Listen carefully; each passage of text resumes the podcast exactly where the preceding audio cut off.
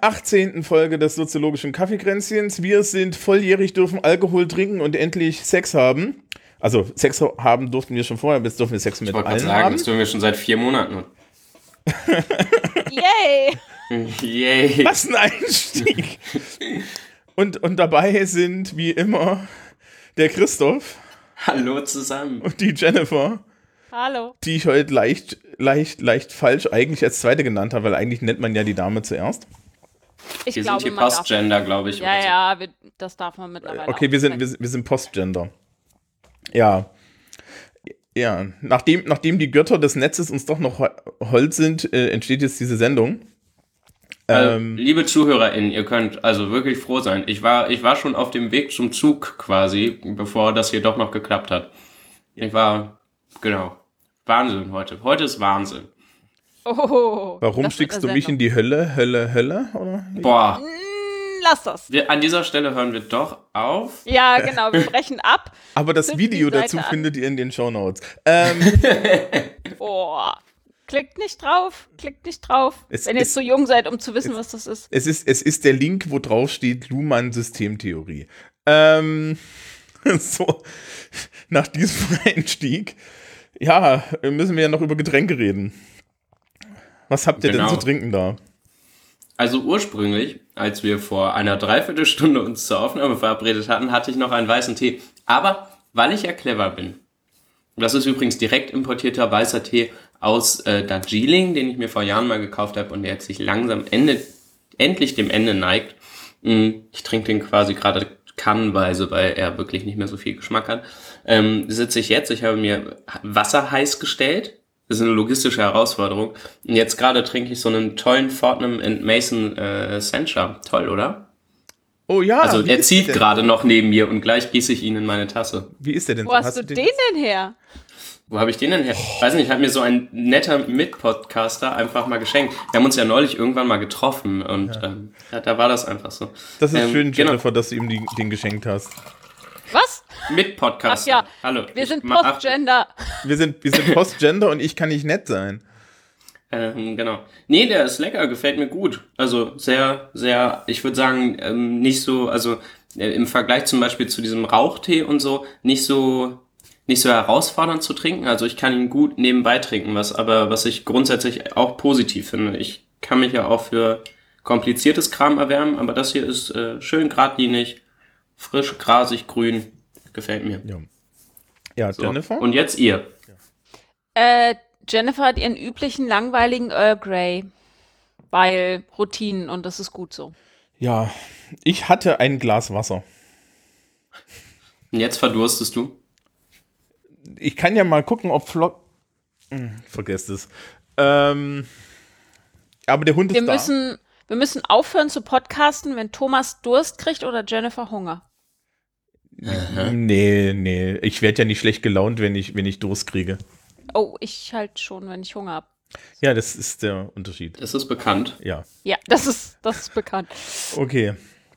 Ja, nee, äh, also, also ich hatte, ich hatte ja Sencha mitgebracht, ich hatte aber auch irgendwie Kaffee mitgebracht. Bist du Ja. denn mittlerweile dazu gekommen, den Kaffee zu probieren? Nein, weil ich äh, immer noch dafür sorgen muss. Also ich habe keine Filter mehr für mein äh, Melitta-Filter-Dings. Wie nennt man das? Kaffeefilter? Maschine. Ja, einfach Kaffee. Dieses, nee, ich habe so einen alten Porzellan-Kaffeefilter von Melitta. Nicht Mhm. irgendwie hipster neu gekauft, der ist uralt. Äh, Ich wollte gerade sagen, die, die HipsterInnen, die ich kenne, die benutzen sowas auch wieder, ja. Ja, ähm, Hm. meinen habe ich meiner Mama geklaut. Äh, und die hat ihn, glaube ich, ihrer Mama geklaut. Auf jeden Fall ist das Ding ziemlich alt und wird gehütet. Aber ich hatte keine Filter mehr. Ich muss erst Filter besorgen. Und dann teste ich Kaffee. Wobei Also ich schon ein überlegt Filter aus habe. Bakelit? Ist der aus Bakelit oder so? Nee. so. Nee, die sind aus Porzellan. Ah, okay. Und da muss noch ein Papierfilter rein. Ähm, ich habe aber schon überlegt, weil das ja guter Kaffee ist, ob ich einfach den kalt aufbrühe mal, um zu testen. Aber ich weiß nicht, ob man das so einem königlichen Kaffee antun darf. Oder ob dann, keine Ahnung, ob man dann verhaftet wird. Nö, weiß ich nicht. Ich halt, es ist Cold Brew scheint ja jetzt irgendwie die, die Waffe der Wahl zu sein. Ich wollte gerade sagen, machen das mal, macht man das nicht mit dem besten Kaffee, den man hat, weil, Weil, weil, Weil alles danach auch andere wirklich scheiße ist, oder wie? ja, Nee, keine ka- Ahnung. also wenn man, ich mache ja relativ viel Eiskaffee im Sommer und trinke dann irgendwie viel zu viel Kaffee, aber das kennen wir ja schon. Ähm, wenn du mittelmäßigen Kaffee abkühlen lässt oder der zu langsam abkühlt, kalter, schlechter Kaffee ist so unfassbar widerlich. Da kannst du auch Batteriesäure trinken. Das ist so eklig. Deswegen, kalter Kaffee muss wirklich gut sein. Okay, So, also. Okay. ja. Dann. Wir haben, wir haben kein Habt ihr mal Snacks mal heute? Ja, nee. Ich habe was zu essen hier wenigstens. Okay. Schokorosinen habe ich. Mhm. Gute Sache. Ich hatte mein Essen ja vorher weggespachtelt. Ja. Ähm, und ich hatte, ich hatte äh, Tomaten aus dem Garten meiner Eltern. uh, Ja. Cool. Die waren auch wirklich gut. Ja. Und weiß ich nicht. Hier, Madame ist auch da. hallo Flocke. Hallo. Die, die pratscht sich jetzt hier gerade unter den Tisch. Ja. Können wir anfangen? Können wir anfangen. Komm mal. Ja. Was ist denn das Thema? Du, du wolltest Ähm, das. Nee. Erzähl mal. Doch. Nee, ich bin schuld. Was? Oh, du bist schuld. Ja. Ich bin schuld, schön. glaube ich, ja. Ich bin schuld. Ähm, ich weiß gar nicht mehr, wann ich im Kontext des, äh, des Podcastes drauf gekommen bin, aber ich habe mich auf jeden Fall in meinem, äh, in meiner, in meinem Nahfeld, in meinem Sozialen, im Zuge dieser, dieser Idee des verpflichtenden Dienstjahres, wie auch immer man es nennen möchte, regelmäßig äh, mit, also oder mehrfach mit Menschen darüber unterhalten und ähm, ja, und ich dachte, wir könnten uns auch mal darüber äh, unterhalten, ähm, wie, also wie, was, was wir so von Engagement halten, wie sich Leute engagieren können, sollen, tun, warum das soziologisch relevant ist und ich glaube, das steuert am Ende in so eine äh, gesellschaftliche Integrationsrichtung. Also wie hält man den Laden zusammen, steht hier, äh, steht in unserem kleinen Pad. Genau. Ja, und da habe ich gedacht, sollten wir mal drüber sprechen. Deswegen steht das da drin. Gab es bis auf den, ich habe nur die Schlagzeilen mitbekommen für dieses verpflichtende soziale Jahr, gab es da irgendwelche äh, geäußerten Rahmenbedingungen, wie das aussehen soll? Mhm. Ich habe Traumvorstellungen, aber Also ich glaube, das ging, ich glaube, das Ganze ging ja so ein bisschen mit einer Wehr, mit, also das ging mit einer Wehrpflichtdiskussion von unseren Freunden mit dem C los. Ja, also man, man kam dann wieder drauf, man möchte die Wehrpflicht wieder einführen. Ähm, und dann, dann wurde halt darüber geredet, dass man das ja eigentlich zu einem verpflichtenden Dienstjahr machen kann. Ja, also für alle, also auch die Mädels und so, weil ja Wehrpflicht bisher immer eher so eine, so eine, so eine Jungsgeschichte war, ne? Und, ähm, und dann äh, waren, war, glaube ich, jetzt schon die letzte Eskalationsstufe, war, dass man gesagt hat, ja, wie wär's denn mit Wehrpflicht nur für Geflüchtete, äh, Dienstpflicht für Geflüchtete? da wurde es dann ein bisschen Oh. absurd auf jeden Fall. Ich glaube, insgesamt war es auf jeden Fall so ein Sommerlochballon, den man mal hat steigen lassen, um zu gucken, ob da irgendwer drauf anspringt oder halt auch nicht. Naja, da steckt ja ein Desiderat dahinter, was ich noch verstehen kann. Also, ähm, Wie meinst du? Naja, es gibt, ich bin ja, ich bin ja alt genug, noch Zivi gewesen zu sein. Und als das, als man die Wehrpflicht und damit den Zivildienst ausgesetzt hat und ihn gegen den Bundesfreiwilligendienst mit der beknacktesten Abkürzung aller Zeiten ersetzt hat, Oh Gott, ja. ja, Mhm. ähm, Ich habe gegen den Bufti noch Politik gemacht übrigens. Kann ich gleich noch erzählen. Ähm, habe, habe ich mir damals gedacht, liebe Leute, ihr habt das, ihr habt das mit der Wehrpflicht nicht verstanden. Also zum einen ist tatsächlich die, eine Wehrpflicht gar nicht so schlecht, eine demokratischere Bundeswehr zu haben, weil ähm, dann doch der ein oder andere Mensch gezogen wird, der nicht unbedingt jetzt ein immanentes Interesse an Waffen und so weiter hat. Ja. Ich habe dieses Argument jetzt schon häufiger gehört, aber mir wurden nie direkt im Anschluss, und ich war bislang zu faul, so sehr hat es mich nie offenbar nicht interessiert, mh, keine Zahlen dazu bekommen. Stimmt das? Hat das mal jemand probiert zu überprüfen? Naja, Also ich finde es auch erstmal eingängig rein von der äh, Struktur des Arguments, aber Naja, also wir können die pragmatischere Variante nehmen. Die pragmatische Variante ist, ähm, als es noch Wehrpflicht gab, ist im Endeffekt einmal die komplette Kohorte der äh, 18- bis 20-jährigen deutschen Männer an der Bundeswehr vorbeigeführt worden. Ne? Ja. Ja, ja. Ähm, und die konnten sich da die Besten aussuchen. Und ähm, das bedeutet natürlich auch, dass du eine gewisse Rekrutierungsbreite hast. Ne? Die Bundeswehr hatte diese Tagline auch, also, also jede, jede, neben jede Menge Quatsch war das ja immer so, dass man sagt Staatsbürger in Uniform. Ne? Ja. Und die Idee, die, die Idee ist erstmal gar nicht so uncharmant zu sagen, wir möchten bitte, wir möchten bitte keinen elitären Verein. Jetzt hat sich irgendwie die Rolle von Armeen geändert und dann hat man gesagt, wir hätten doch lieber gerne eine Berufsarmee, die irgendwie spezialisiert ist. Und dann hat sich herausgestellt, dass sich für gerade für die unteren Dienstgrade in der Bundeswehr dann doch gerne Menschen melden, die so einen gewissen Grund, eine gewisse Grundorientierung haben. Jo, jo, jo. Ja, Ja, also wie gesagt, genau. Also eingängig finde ich das alles in der, in der Argumentation.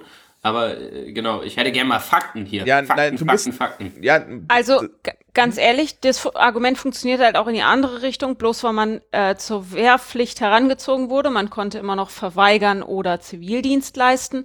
Die, die bei der Bundeswehr bleiben, sind die mit der Einstellung, die eh schon gepasst hat. Das ist Organisationssoziologie, das funktioniert in allen Organisationen so.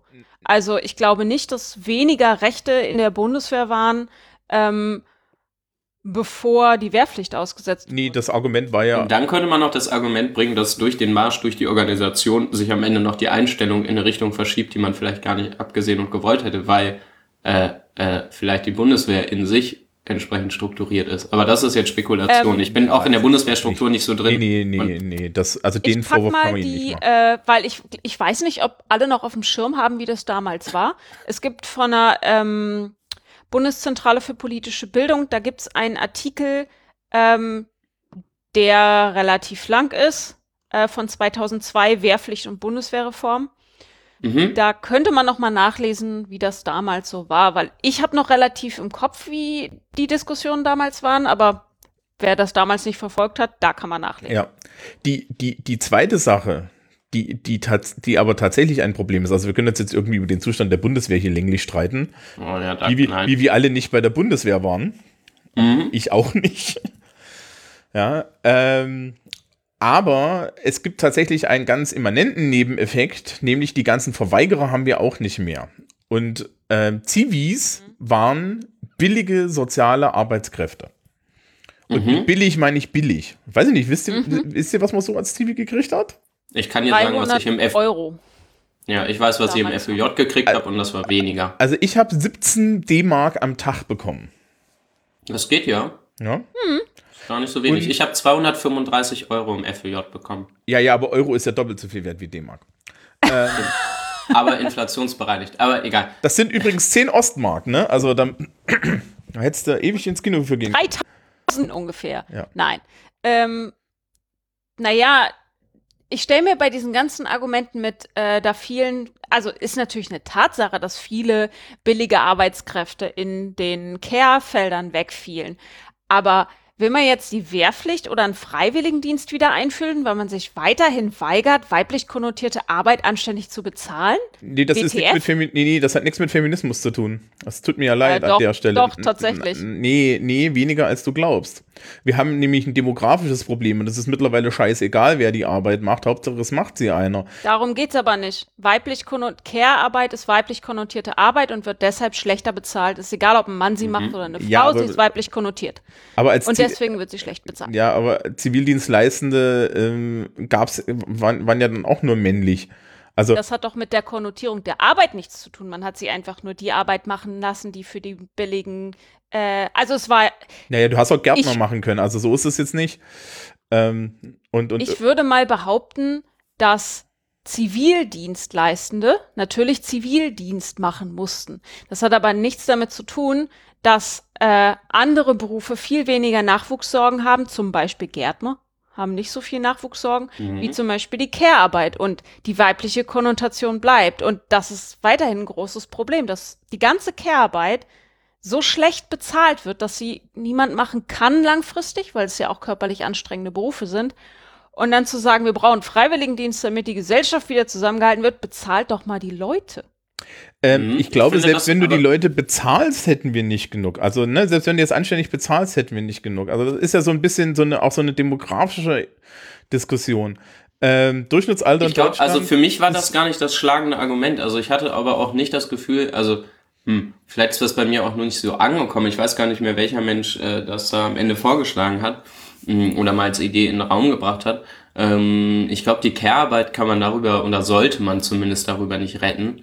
Ähm, äh, mein, mein, mein Grundgedanke ist mehr so, ist es nicht vielleicht eine tolle Idee, ähm, die Leute einfach mal einzugemeinden und mal ein Jahr was anderes sehen zu lassen und jeder muss mal durch äh, eben genau gesellschaftlich nicht so angesehene und nicht so gut bezahlte Berufsfelder laufen. also die Bundeswehr. Ja, die Bundeswehr, meinetwegen, also meinetwegen sollen die Leute auch wieder zur Bundeswehr gehen. Ich finde, äh, also, also das finde ich nicht so schlimm, aber ich finde, man sollte zumindest nicht verweigern müssen, sondern sich das einfach aussuchen und dann kann man halt auch im sozialen oder ökologischen Bereich, wie auch immer, ein Pflichtjahr machen, ähm, Ja. um einfach mal ein bisschen, bisschen Perspektive auf die Welt zu kriegen.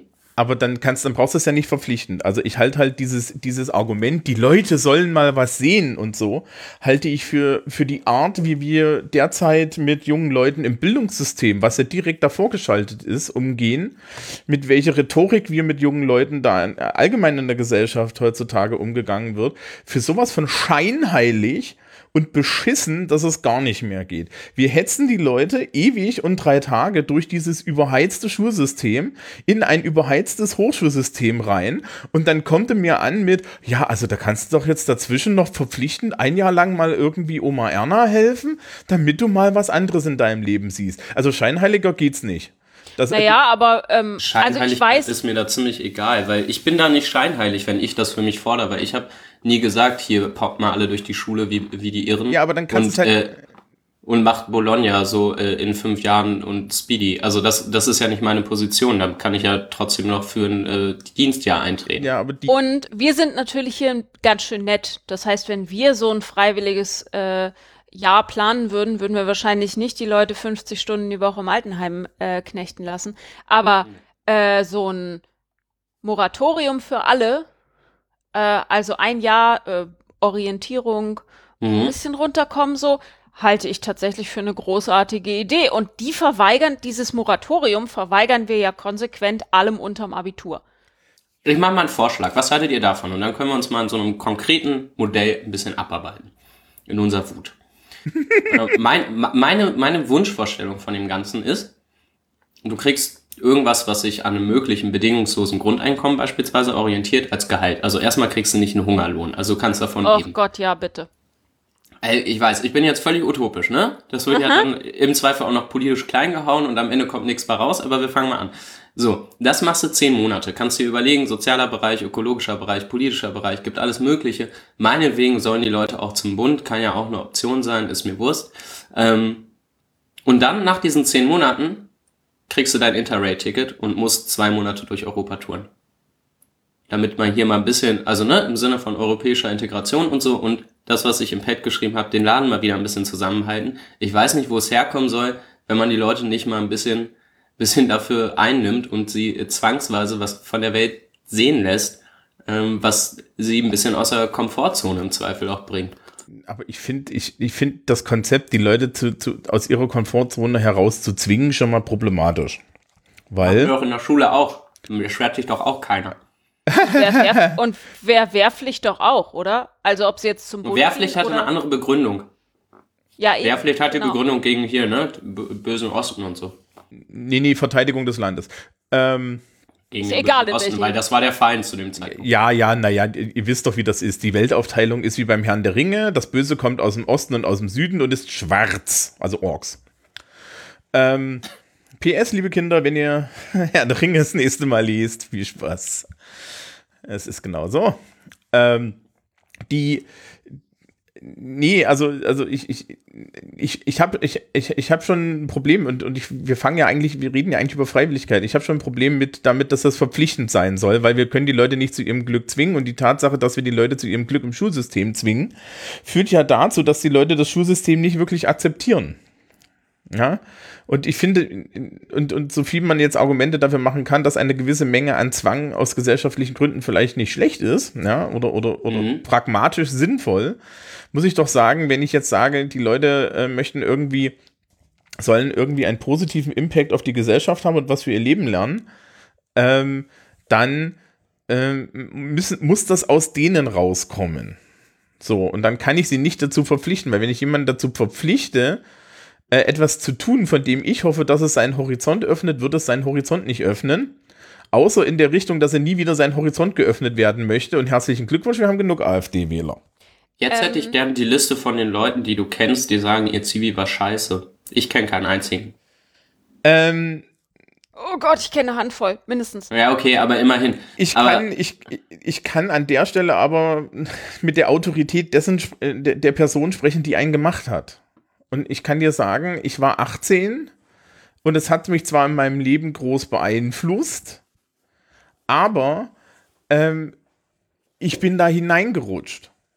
Ja, und wenn man mir die Wahl gegeben hätte, hätte ich es nicht gemacht. So, und das, äh, äh, und wäre, weiß ich nicht, im Zweifel an derselben Stelle rausgekommen.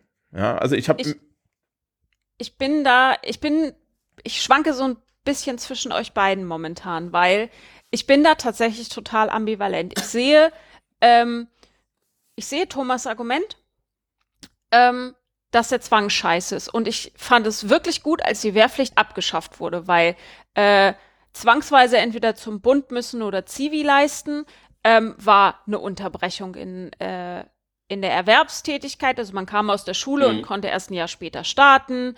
Äh, Im Zweifel musste ein Ausbildungsplatz äh, verschoben werden, weil man doch früher musste und so weiter und so fort. Also zumindest als ich äh, Jugendliche war, gab es immer ganz viele traurige Geschichten darüber, warum XYZ jetzt nicht klappt, weil scheiß Bundeswehr. Ähm, Finde ich gut, weil niemand braucht diese Art von Zwang. Andererseits, ähm, wenn wir es freiwillig machen, werden es die machen, die es nicht brauchen. Selbst wenn es dafür Kohle gibt.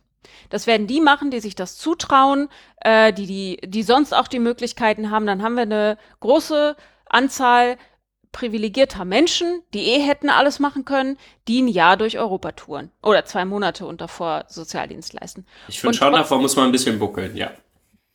Ähm, das ist, das ist äh, interessant.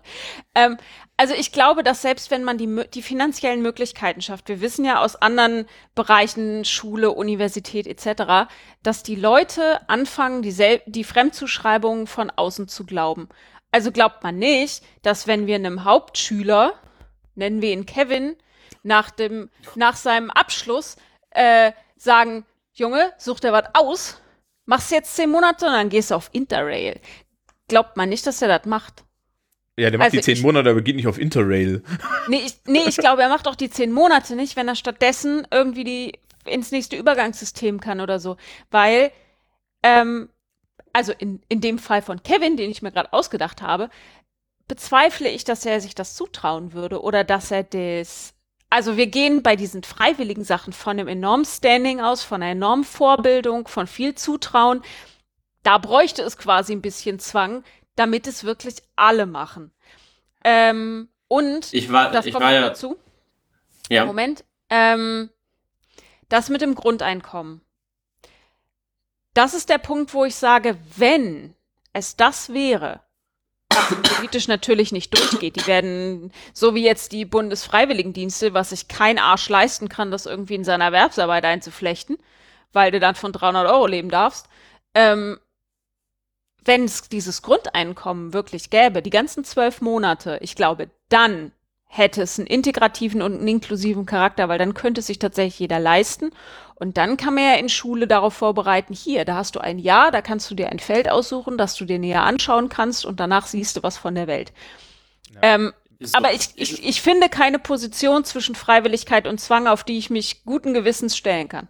Das kann ich, kann ich äh, im Prinzip nachvollziehen. Also ich, ich verstehe Thomas Argument auch sehr gut und verstehe gut, wo es herkommt. Ich will noch kurz die einmal die Gegenperspektive zu zu deiner Schichtungsperspektive im Prinzip aufmachen. Also zum einen äh, mö- möchte ich dich äh, empirisch ein bisschen stützen. Ich habe nämlich ein, ein bisschen Überblick sammeln dürfen, als ich damals mit 18 mein freiwilliges ökologisches Jahr gemacht habe. Das ist ja so basisdemokratisch organisiert bin ich über zwei Wahlrunden äh, Landessprecher der FÖJler in, in Niedersachsen geworden. Das heißt, du bist dann zusammen mit ähm, einem anderen Sprecher einer anderen Sprecherin und einem Vertreter, einer Vertreterin ähm, eben verantwortlich für politische Vertretung äh, nach außen und auch interne Krisenlösung und äh, Ausrichtung des FEJs für die dann 250 FEJlerInnen in Niedersachsen und triffst dich auch mit den anderen FEJlerInnen auf Bundesebene.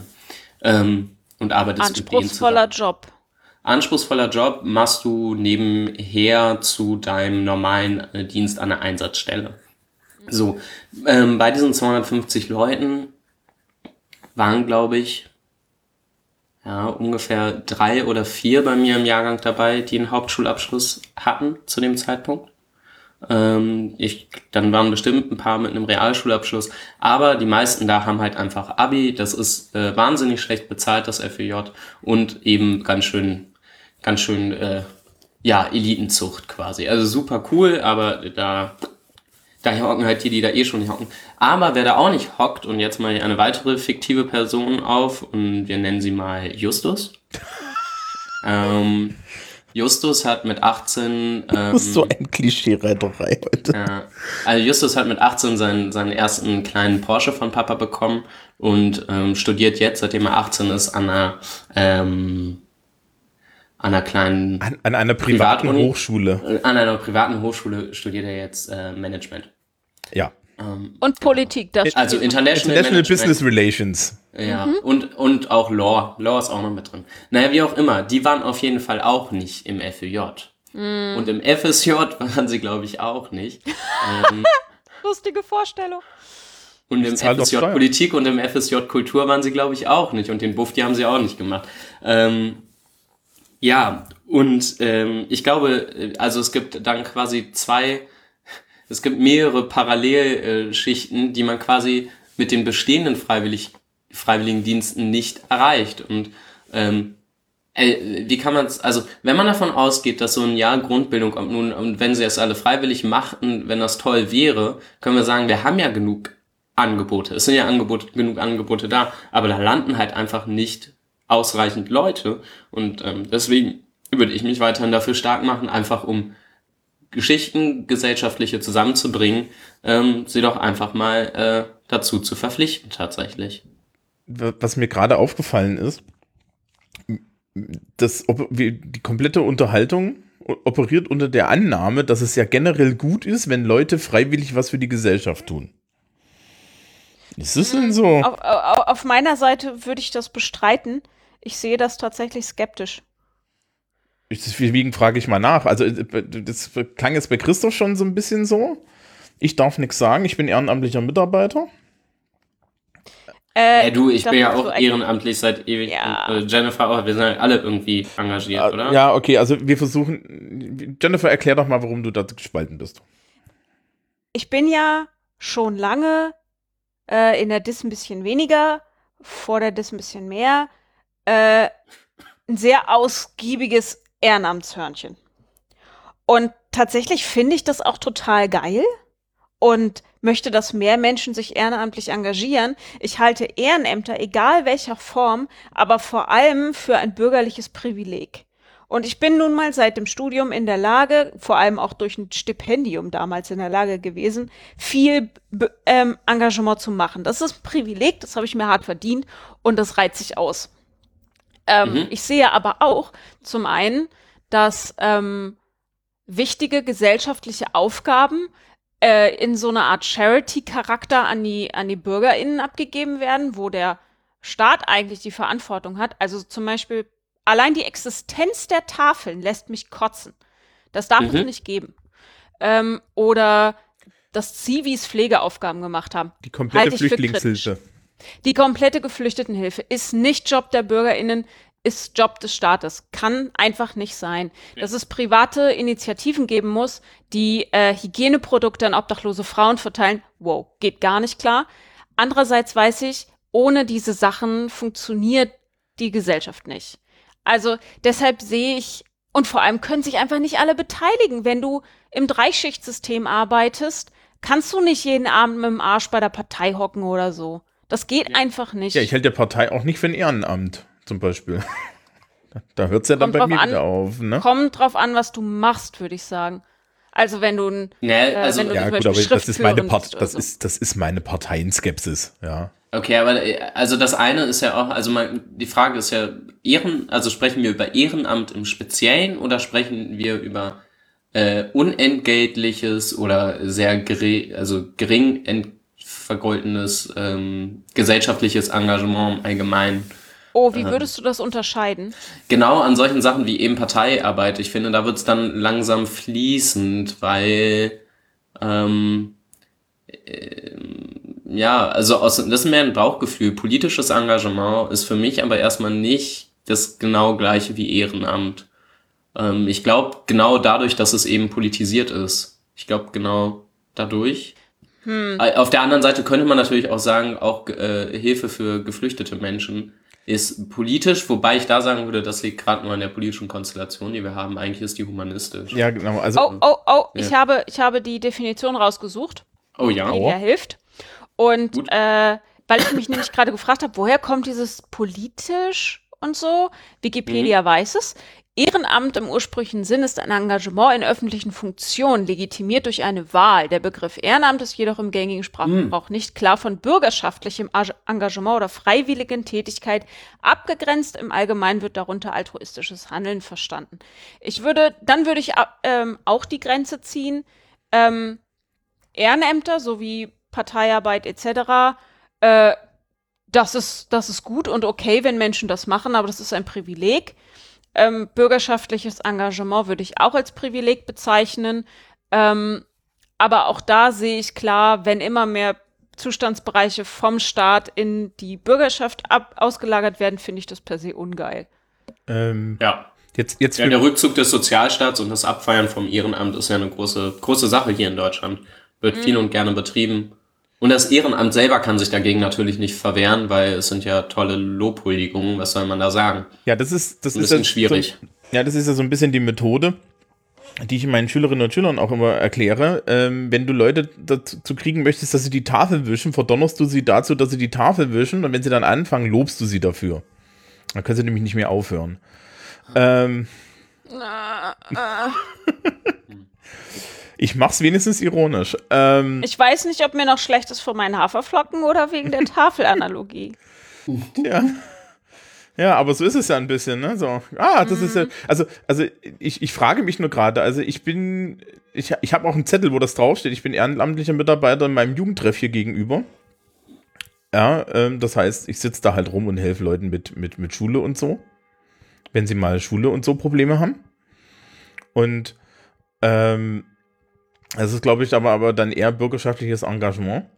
Mm, Ja, aber den, den Begriff, das- die Begrifflichkeiten nutzt, glaube ich, keiner so, ne? nee, ich glaube auch nicht. Also ich musste ja auch nachgucken, weil das Und- so unklar Und die Art, wie ja unsere Re- Bundesregierung zum Beispiel mit der Geflüchtetenhilfe umgeht, war halt, ähm, dass, dass sich irgendwie die, die, die Bundesregierung jedes Mal in die, die Regierungspressekonferenz sitzt, wenn sie darauf angesprochen wird und, und auf die Frage, wie unterstützen sie diese Menschen, und dann sagen die, wir sind denen sehr dankbar für alles, was sie tun. Mhm. Mhm. Wir laden Hat sie vielleicht sogar mal zum Sommerfest ein. Toll. Ja. Oh. Aber nur Gerade zwei Würstchen, ne? Geflüchtetenhilfe, wie sollen, also ich, ich sehe tatsächlich auch die Grenzen von bürgerschaftlichem Engagement in ähm, der Professionalität. Wie sollen denn Ja. äh, du und ich, also ihr und ich, ähm, zum Beispiel traumatisierten Geflüchteten den fachlichen Beistand gewähren, den sie brauchen.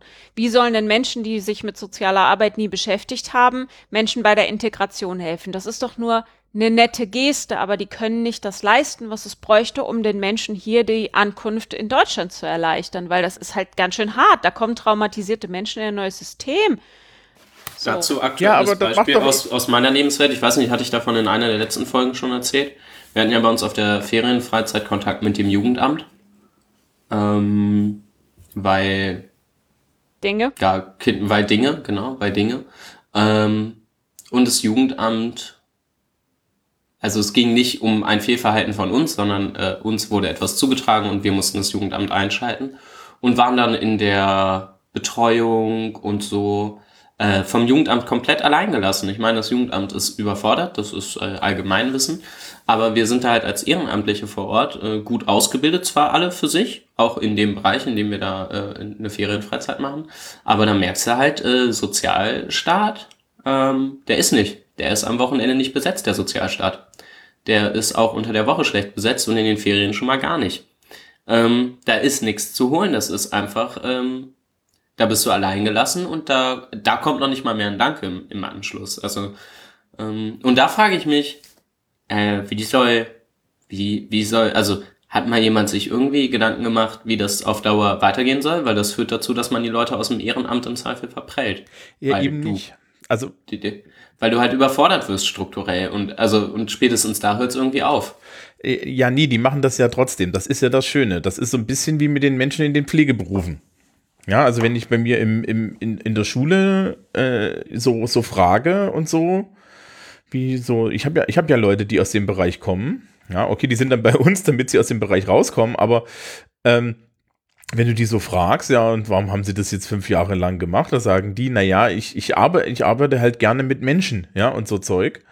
Und das ist ja auch alles ganz okay, aber im Endeffekt, äh, die, die, die Selbstverpflichtung der, der Person, ja, Okay, aber aber dass du dass ist man, doch super. Äh, im, die geben also dass du im. Pflegeberuf bei der Bezahlung, die du hast, eine biografische Immunisierungsstrategie fahren musst, überrascht mich relativ wenig, dass du dir irgendwie zurechtlegen musst, ähm, warum du das wie gemacht Ja. hast. Das Problem, also der Unterschied zum Ehrenamt ist doch, dass die Leute, die in Pflegeberufen arbeiten, da arbeiten müssen, weil sie an Geld kommen müssen und das haben sie halt nur mal gelernt.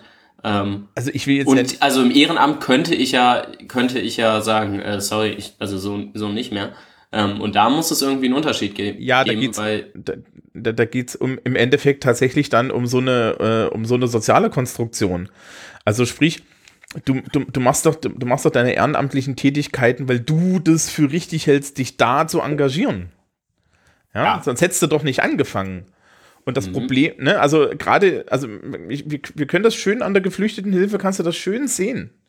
Ja, die Leute haben das gemacht, weil sie auf irgendeiner Ebene Mitleid hatten und auf irgendeiner Ebene eine, äh, die, die Verpflichtung gefühlt haben, sich da zu engagieren. Und das ist doch total klasse. Da muss ich denen kein Geld dafür geben. Die machen das doch auch so. Tut mir ja leid, dass ich da so boshaft und zynisch sein muss. Aber das ist genau das. Das ist, das ist äh, doch genau die Strategie, die auch gegenüber dann den Menschen in den Pflegeberufen gefahren wird. Weil warum entscheiden sich Menschen für Pflegeberufe? Doch, ja, also vor allen Dingen wohl wissend, dass die Scheiße bezahlt werden. Das ist doch alles, das, das ist doch alles dieselbe Soße. Das ist halt tief abgründig zynisch und wir müssten uns mal die Frage stellen, warum das denn äh, äh, äh, so, so wunderbar ausgenutzt wird. Naja, weil halt im Endeffekt der Staat da auch kein Interesse mehr hat. Ja, also, und das funktioniert ja Es- klasse. Es müssten Genau, sämtliche Ehrenamtlichen mal einfach mal so, so einen Streik machen. Aber das machen die ja alle nicht, weil die haben ja eine Verpflichtung. die wissen Und ja, man weiß ja noch nicht mal, wofür man streiken soll. Also, Ja, eben. Denn das Geile ist ja, du Ähm, kannst ja nicht mal einen Job bestreiken, den du nicht hast. Richtig. ja, ja, genau. Ähm, es wäre ja auch meiner Meinung nach ähm, absolut kein Thema, wenn, der, wenn man sagt, okay, ähm, wir haben hier zufällig aus Versehen den Sozialstaat abgebaut und da sind ein paar Arbeitsfelder offen geblieben. Das war Absicht. Ähm, was? ja. Warum ja, lachst weiter. Weil das, Weil weil das die Wahrheit ist, aber wir- Weil es sehr, das, also es ist eine Wahrheit, aber die tut halt auch ein bisschen weh und deswegen finde ich sie lieber lustig. Also, Okay, gut. Ähm, tut es nicht Also weh. da ist ein bisschen was übrig geblieben und das muss aber erledigt werden. Ähm, wir konzipieren jetzt einen neuen Ansatz von, von Arbeit. Ähm, kennt, kennt ihr den Ansatz der New Work von, ich meine, äh, ich versuche gerade rauszufinden, wie er heißt, Bergmann hieß er. Ähm, der hat gesagt, dass Arbeit transformiert werden soll in die neue Arbeit und das ist ein Drittel ähm, Arbeit, also Erwerbsarbeit, von der man halt leben muss Mhm. ein Drittel ähm, reduzierter Konsum und Hightech äh, Selbstversorgertum, also wie diese ganzen DIY Minimalismus-Leute nur mit Technik, also nicht zurück auf den Baum. Also, also und ich mit ein- meinem Terrassengarten. Genau, und ein Drittel Arbeit, die man wirklich, wirklich machen will. Und mir kommt da Was der kommt Gedanke, dann am Ende dabei raus, wenn man das gemacht hat? Kein Leben mehr. Nee, nee ich habe, glaube ich, den Anfang irgendwie verdattert. Also wenn Also- ich das drei hab, dann Genau, dieses, das ist, soll die neue Arbeitskultur sein, weil er sagte, ähm, dass das wie Kapitalismus, also er hat das geschrieben in New York, meine ich. Von daher gehen wir von amerikanischen Verhältnissen aus. Ähm, dass K- Konzept von Arbeit ähm, determiniert die Freiheit, weil es ja diesen Erwerbsdruck gibt. Und um diesen Erwerbsdruck zu lindern, ähm, müsste man zum einen natürlich weniger konsumieren und seinen Lebensstandard runterfahren und Selbstversorgung mhm. betreiben. Ähm, es wird nicht ganz ohne Erwerbsarbeit gehen, aber die sollte nur ein Drittel der gesamten Arbeitszeit ausmachen. Und das restliche Drittel sollte man ein bisschen wie der Gedanke vom bedingungslosen Grundeinkommen, dass die Leute dann machen, was sie wirklich arbeiten wollen. Ähm, also von dem ersten Drittel sollst du wirklich leben können. Von dem zweiten Drittel sollst du dich versorgen können. Das sorgt dafür, dass du mit weniger zurechtkommst als sonst. Ähm, und das dritte ist quasi so die, ähm, ich habe das immer gelesen als zum einen auch eine soziale Komponente, also dass man es auch als soziale Kompeten Komp Komponente von Arbeit lesen kann. Und wenn wir jetzt sagen würden, okay, wir müssen ein neues Arbeitskonzept ähm, uns erdenken, weil, sorry, wenn der Sozialstaat sich zurückzieht, muss irgendwer diese soziale Arbeit machen. Und wenn der Sozialstaat dafür Menschen nicht mehr bezahlen, wir es professionell machen, muss der, Sozial muss der Staat dafür sorgen, dass die Bürger die soziale Arbeit machen können. Und dafür muss die Gesamtarbeitszeit runter. Es wäre für mich vollkommen okay, wenn man sagen würde, hey, ich mache ein Ehrenamt, hier ist die Karte, ich will jetzt äh, Entschädigung für die zehn Stunden Arbeit, ich reduziere jetzt meine Arbeit. Weil irgendwer muss die Scheißarbeit ja machen. Es ist ja nicht so, dass die Gesellschaft langfristig existieren könnte ohne das Engagement von Leuten.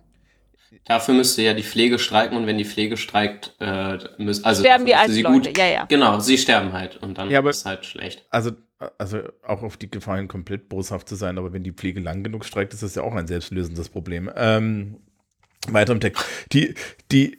Wir machen 30 Jahre Streik, dann schauen wir weiter. Äh. Ach, das kommt drauf an. Die, äh, nee, was mir, was mir da, da so auffällt, ist, das ist halt so ein, das, das hängt so ein bisschen an diesem Grundeinkommensding dran. Also wenn ich über Grundeinkommen rede, rede ich dann auch mal darum, dass wir Arbeit neu definieren müssen.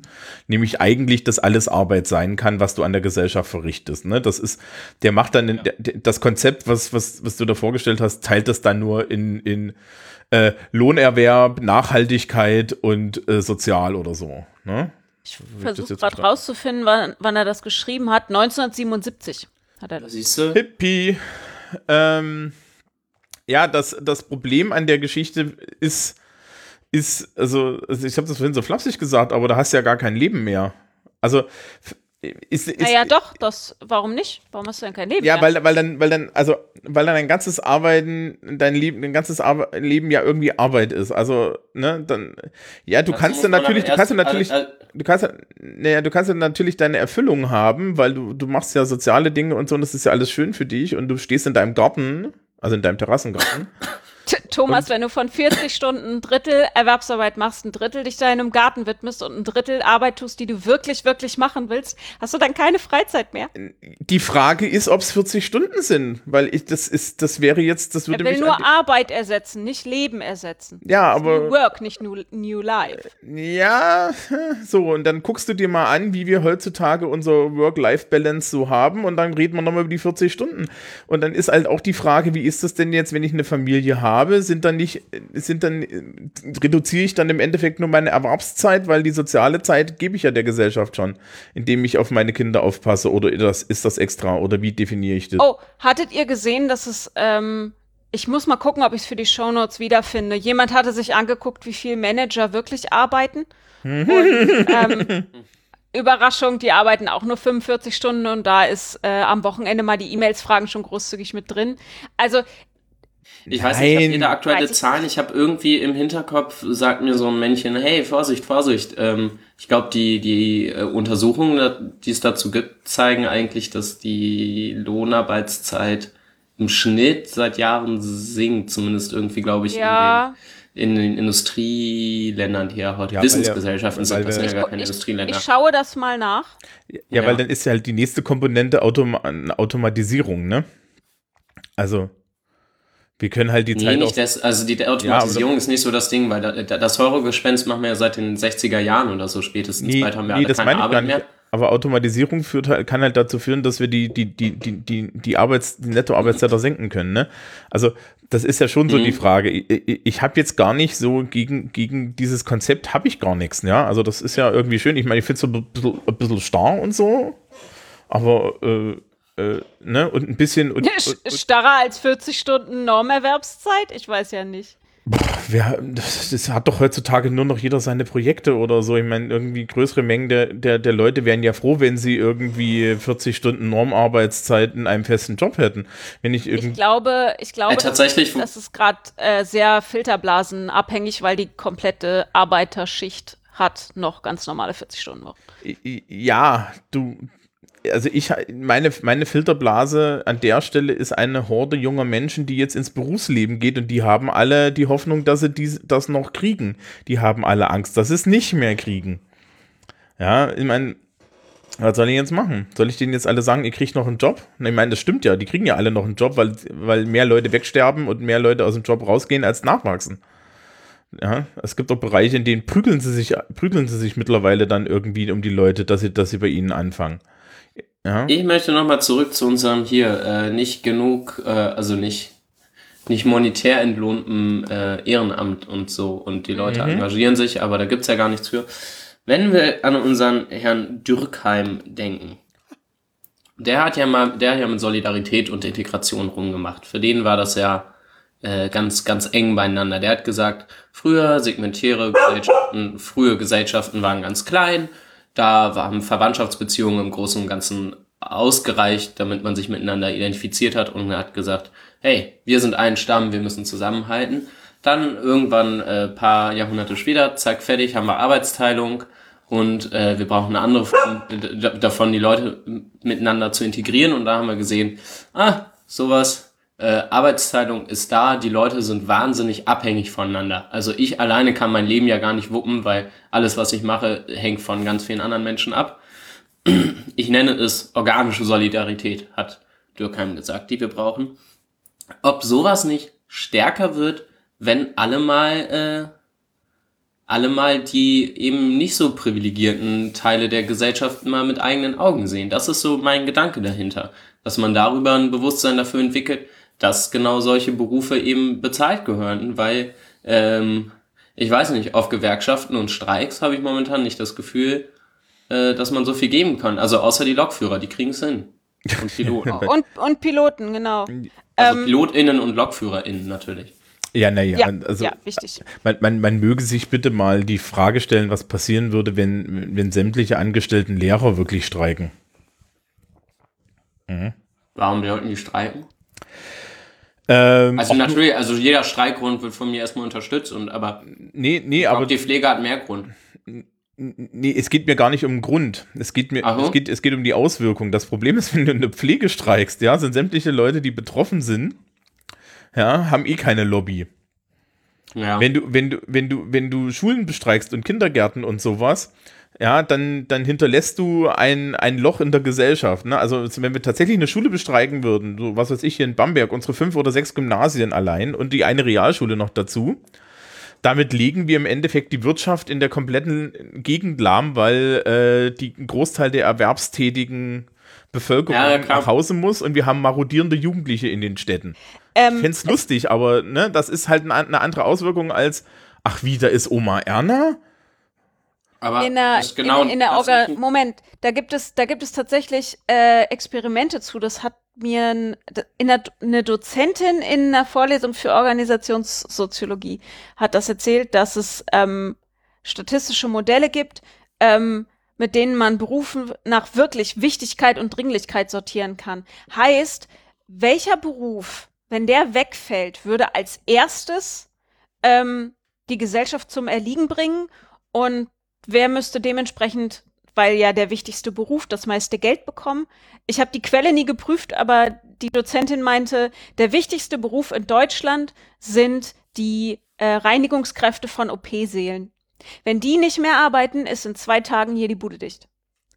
Und ich dachte so, hm, hm, warum, warum verdienen die nicht Unmengen an Kohle? Ja, ich, ich vorhin bei weil den ihnen das Manager. niemand gesagt hat. Oh. Oh, ja. Und, und das, also, das mag, also, hm, ich kenne ja jetzt weder die Folien noch die Quelle, noch viel weniger als du und auch die Dozentin nicht. Hm. Stichpunkt Reservearmee. Die mögen ja streiken können. Ich weiß Gibt's nicht, ob sie genug. gut organisiert sind, nur stehen da halt Leute Schlange, die sagen, okay, ich mach's. Ähm, Naja, Das ist, bei- das weiß ich jetzt nicht. Da, genau, das, das ist nämlich der Punkt, warum Meinst äh, du? OP-Pflegekräfte, nee, OP-Pflegekräfte, äh, OP-Pflegekräfte, OP-Reinigungskräfte ist ein unglaublich spezialisierter Job, Okay. Mhm. für den du nicht einfach Leute rankarren kannst. Ja, Das sind. Reinigungskräfte. Genau, du brauchst ein Zertifikat, Mhm. aber vor allem die Anlernzeit ist total lang. Ah, okay. Ähm, weil das so hochsensible Bereiche ist. Also wenn da der Boden nicht anständig desinfiziert ist, dann ist Ja, ja, dann, ja, ja, dass das anspruchsvoll ist, mache ich gerne. also ähm. das ist nicht so einfach, die zu ersetzen. Roboter, Okay. alles Und, Roboter. und wissen wir denn sicher, dass sie schlecht verdienen? Das fände ich jetzt wirklich, gerade, sorry, das, also, das, aber das finde ich jetzt gerade wirklich spannend. Ähm, die verdienen ein bisschen mehr als normale Reinigungskräfte, aber Mhm. natürlich nicht ihrer Wichtigkeit angemessen. Das ist bei uns ja häufig so ein Ding, ne, Manager Ja. vorhin. Äh, die waren übrigens gar nicht wichtig. Die können bis zu irgendwie anderthalb Jahre fehlen und nichts passierte in deren Modell. äh, ah, ah, und die bekommen halt das meiste Geld und ähm, sie waren jetzt nicht die schlecht bezahltesten, aber in, äh, aber sie stachen halt heraus mit ihrer Wichtigkeit.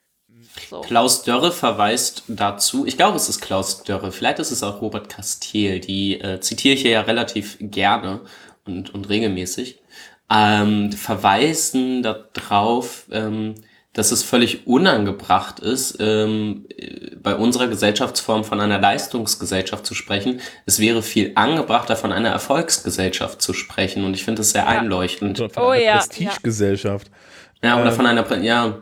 Hm? Äh, Ich, ich, bei, den, bei den Managern musste ich ja vorhin dran denken, ne? Eines der Argumente, die da auch immer gebracht werden, und das schließt sich jetzt so schön auch ein bisschen, ein bisschen an, ist, äh, Manager verdienen ja so viel Geld, weil sie so viel Verantwortung haben. Wird mir regelmäßig von meinen Wirtschaftsschülern im Sozialkundeunterricht entgegengehalten, wenn ich sage, dass man die alle eigentlich nicht braucht, ne? Ähm, und dann sage ich, okay, wenn das ihr Argument ist, warum verdient der Chauffeur von dem Manager nicht das Doppelte? Gucken sie mich alle komisch an. Sag ich, naja, der ist dafür verantwortlich, dass der Mann mit der Verantwortung lebendig nach Hause kommt. Hm, Kinder? Und? Jetzt? Ja, aber, hm. Das ist schön, da kannst du dann immer so diese mentale Glühbirne ausbrennen sehen. Mit, ne, mit der Logik brauchst du dann nicht kommen. Wo wir gerade bei Geld sind, ne? Ich habe ähm, letzte Woche am schwarzen Brett unten in der Uni einen Aushang gesehen, dass ich glaube, Hannover 96 sucht wieder äh, Train TrainerInnen ähm, und die bekommen eine Vergütung. Das ist ein Ehrenamt, das ist ein bürgerschaftliches Engagement und dafür gibt es so eine Pauschale, Übungsleiterpauschale. Ähm, glaubt ihr, dass wenn so eine Pauschale für Ehrenamtstätigkeiten normal wäre, wenn man sagen würde, für, keine Ahnung, die 10, 15 Stunden die Woche oder 10 Stunden sind es, glaube ich, nicht mal bei denen, ähm, gibt es diese Übungsleiterpauschale. Ich meine, die liegt so auf 300, 400 Euro. Nagelt mich nicht drauf fest. Mhm. Ähm, meint ihr, es gäbe mehr Engagement oder ist Geld nicht das Ding? Es Geld ist nicht so. das Ding. Also, Hm. ich glaube tatsächlich, ähm, ich bin jetzt ein schlechtes Beispiel. Ich mache mein Ehrenamt äh, äh, alles kostenlos, aber ich bin ja auch gepudert. Ähm, Leute machen diese Dinge hauptsächlich, weil sie der Meinung sind, dass sie diese Dinge machen, machen wollen. So blöde das klingt. Das ist, das, wir hatten das. Ja, aber ja nur die, die privilegiert genug sind, sie machen zu können. Für mich wäre die Frage, Ja, du kennst, du- du, kennst doch das auch aus, aus, der, aus, aus der Unterschicht, also aus, aus, den, aus, den- aus den unteren Statusgruppen, dass da das, da, dass da das, die, die, die Hilfebereitschaft viel, viel höher ist als in den oberen Statusgruppen. Und ich glaube, das ist da auch noch so ein Ding. Dass die, dass die Leute sich privat aufopfern und da, da, da mitmachen, weil sie der Meinung sind, dass sie da ähm, der, äh, dass das dazugehört. ich glaube, ähm, das Ehrenamt hängt halt einfach krass daran, dass da, dass es dafür keine Kohle gibt. Weil, egal wie man das am Ende labelt, egal was, wie dieses Geld besteuert wird und sonst wie, ähm, sobald du dafür sowas wie einen normalen Stundenlohn bekommst, wird das als normaler Job gesehen. Genau. Das, und es das glaube ich nämlich auch, dass es dann ein Job ist und kein Ehrenamt Dann ist es ein mehr. Job. Und dann ist äh, dieses Anerkennungs-Ego-Politur-Ding nicht mehr aktiv. Genau, dann. dann Ich habe mich zum Beispiel, kennt ihr Rufreisen? oh, ja. Nee. ist ein großer Anbieter für Jugendferienreisen. Da kannst du, glaube ich, ich glaube, das läuft auch unter Ehrenamt, damit du es bestimmt nicht versteuern musst oder was auch immer. Da kannst du auch Ferienfreizeiten machen und leiten. Und ich wäre da sicherlich mehr als ausreichend qualifiziert für und das auch schon seit Jahren. Ähm, ich wollte das nie machen, also ich kann mir das leisten, das nicht machen zu müssen. Da kriegst du verhältnismäßig viel Geld, zumindest im Vergleich zu dem, zu keinem Geld, so wie ich das mache. Ähm, und ich wollte das nie machen, weil direkt eine andere Verantwortung gegenüber der, dem Veranstalter da ist. Ja, Also, ne, die Verantwortung gegenüber den Kindern und äh, Fürsorgepflicht und so, die habe ich sowieso, das, das ja. Aber ähm, wenn meine Freizeit, also wenn die einfach schlecht läuft, die Kinder da keinen Spaß haben, dann können die mir zwar bei meiner, von meinem Veranstalter sagen, ja, du, sorry, also du musst das jetzt nächstes Jahr nicht nochmal machen, aber die können mir nicht auf Grundlage von irgendeiner konkreten Entlohnung sagen, äh, so läuft's aber nicht, Kerl, ne? Ähm, solange ich mir da keine rechtlichen Verfehlungen und so leiste. Also die können mir auch Enttäuschung gegenüberbringen, aber da sind keine, da sind für mich äh, no, no strings attached quasi. Ähm, und das habe ich immer als enorme Freiheit begriffen und das genau deswegen da gemacht. Auch. Ja, naja. Ähm, die, die, ich glaube, diese, diese, diese, diese persönliche Prestigekomponente oder diese, diese persönliche Komponente, dass du das machen willst, die ist, die ist halt da der zentrale Punkt. Ja? Es gibt Ja. auch, glaube ich, einen, einen größeren Teil der Menschen, die da irgendwelche Ehrenämter ausführen, die das als Affront sehen würden, wenn sie dafür Geld kriegen. Mhm. Das kann auch gut sein. Also ja. ich war am Anfang des Jahres ähm, bei der Kirche hier gegenüber. Also ich weiß nicht, ob das die Hörerschaft weiß, aber ich bin ehrenamtlicher Mitarbeiter in einem Jugendtreff in einer katholischen Kirche. Was total süß ist, weil ich bin unter der Sakristei und langsam aber sicher bin ich durch die Hintergrundstrahlung heilig. Ähm, Das wirst du erst nach deinem Tod, warte noch. Ich Ja, erst heilig nach meinem Tod. Da Erst mir heilig dann heilig. Erst selig, dann heilig und es geht, glaube ich, nee, kann man selig gesprochen während, werden, während man Nein. lebt? Könnt, könnt, Na, ihr aufhören, könnt ihr aufhören, illusorische Dinge zu diskutieren? Mir fehlen dafür mindestens drei Sakramente. Hallo? Du hast angefangen. Ja. Ja, aber du musst doch nicht gleich irgendwie off the deep. ähm, die, nee, und die, äh, äh, jetzt, äh, und die Kirche macht halt einmal im Jahr Helferdank Gottesdienst. Ich war da bestimmt, ich bin jetzt, ich sitze da jetzt schon irgendwie sieben, acht Jahre rum und ich, ich war dann das erste oder das, oder das erste Mal da und ich finde das ja ganz nett, ne? Also außer dass katholische Gottesdienste Arbeit sind. Oh Gott, ja. Ja, aufstehen, hinknien, Oh, das Hinknien. Hände schütteln. Äh, Und ich kann ja für dieses Gebiete nicht, also das ist dann immer ein bisschen schwierig, ne? Oh. Ja, ich arbeite da nur.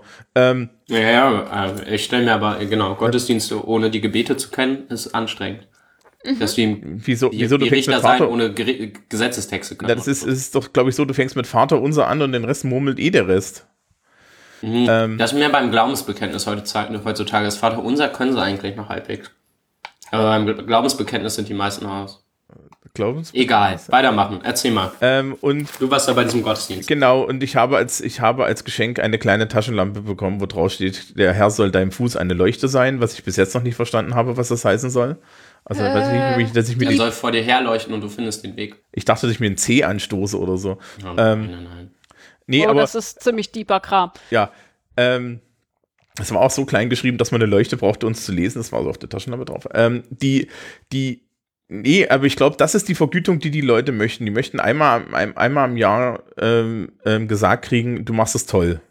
Ja, das ist so die Baseline. Und Geld und so, dafür macht man das nicht. Und die Hilfestruktur in unserer Gesellschaft ist auch so. Und das hat ja auch sehr viel für sich. Ne? Das ist ja die soziale Kohäsion, die wir da herstellen wollen. Und ich glaube, um die ist es auch gar nicht so schlecht bestellt. Aber das war auch aus meiner Sicht auch schon immer so, dass halt, mh, na, vielleicht 20 Prozent der Gesellschaft da mitgemacht haben und die anderen 80 Prozent da rumschmarotzen.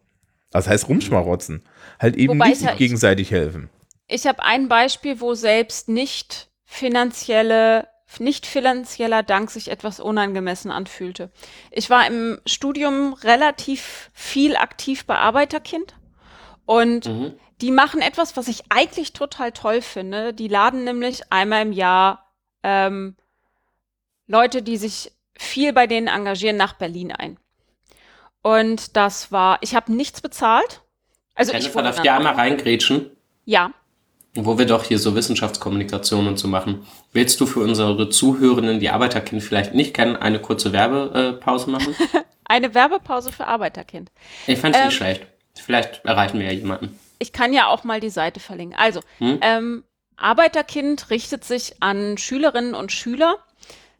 Wir fangen relativ früh an, so. Ähm, die, die ersten in ihrer Familie sind, die studieren. Da hat es überhaupt keinen, also es geht nicht nach Einkommen, es geht nicht nach Schulform. Ähm, wenn du studieren möchtest und du bist die Erste oder der Erste, dann kannst du zu Arbeiterkind-Stammtischen an der Uni kommen und da sind andere Leute, die das Gleiche gemacht haben und die dich beraten können. Ähm, wir gehen in Schu wir sind in Schulen gegangen und haben da Vorträge für die Schülerinnen und Schüler gehalten. Wir haben aber auch diese Stammtische gemacht und Elterninfoabende und so, wo solche Sachen erklärt werden. Was ist BAföG? Ähm, wo finde ich an der Uni Hilfe?